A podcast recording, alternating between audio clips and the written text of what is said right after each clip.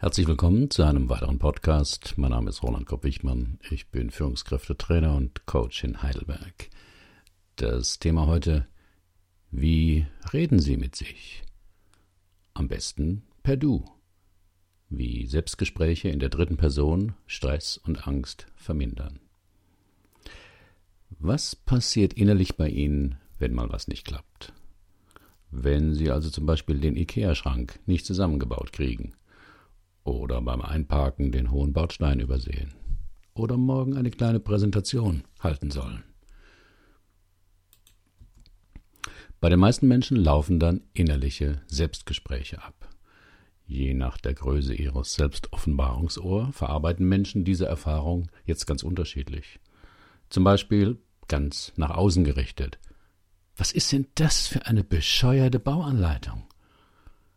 Wer baut jetzt ausgerechnet hier so einen Bordstein hin? Die anderen haben ja noch weniger Ahnung als ich vom Thema. Wer allerdings ein großes Beziehungsohr hat, bei dem laufen die inneren Selbstgespräche ganz anders ab. Mal wieder typisch, nicht mal einen simplen Schrank kriege ich zusammengebaut. Verdammt, wieso habe ich den nicht gesehen? Ui, das wird teuer. Da sieht man mal wieder, was ich für ein Tagträumer bin. Was mache ich denn, wenn mir morgen jetzt jemand eine Frage stellt, die ich nicht beantworten kann? Dann bin ich doch sofort unten durch.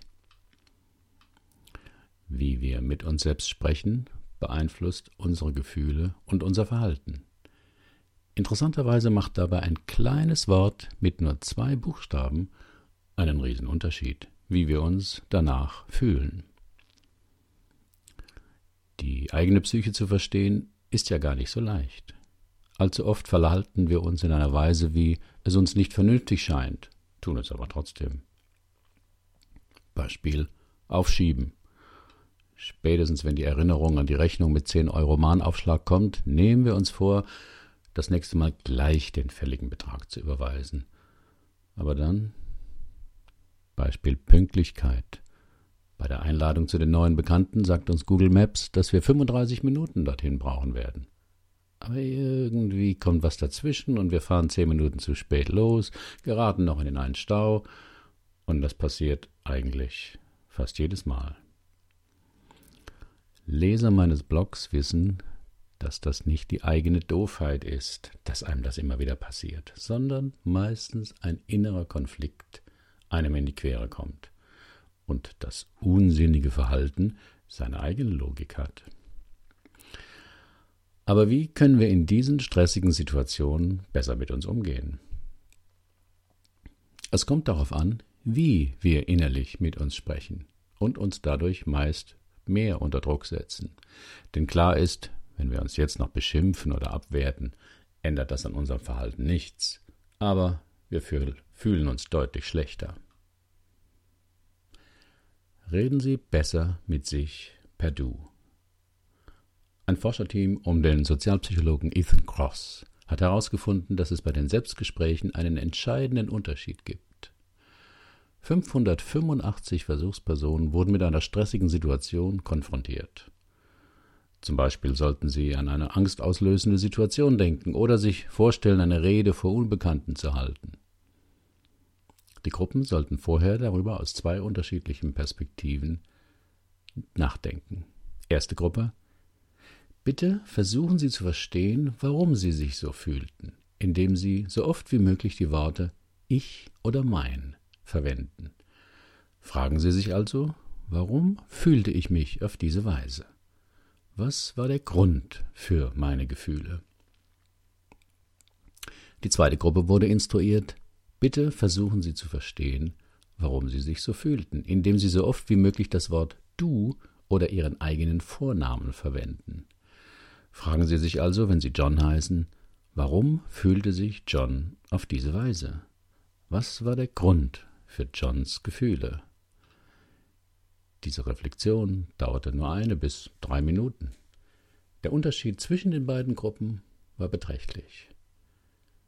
Die Gruppe, die in der Du-Perspektive über sich nachgedacht hatte, war bei den Aufgaben distanzierter, angstfreier, entspannter und optimistischer. Die Teilnehmer der Du-Gruppe grübelten hinterher auch weniger über ihren Redeauftritt.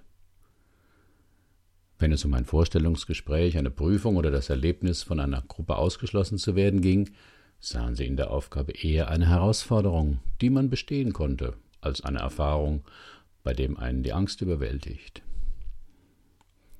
Der Unterschied in den inneren Selbstgesprächen war zum Beispiel, ich fürchte, dass ich den Job nicht bekomme, wenn ich das Interview verhaue. Ich-Perspektive versus du sorgst dich zu sehr darum, was andere über dich denken. Konzentriere dich auf dich, dann geht es dir besser.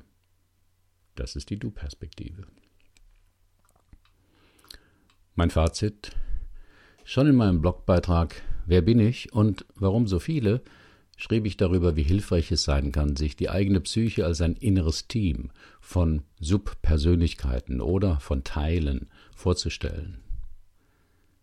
Diese Teile haben immer ihre subjektive Sicht und wollen den Mensch damit unterstützen oder beschützen.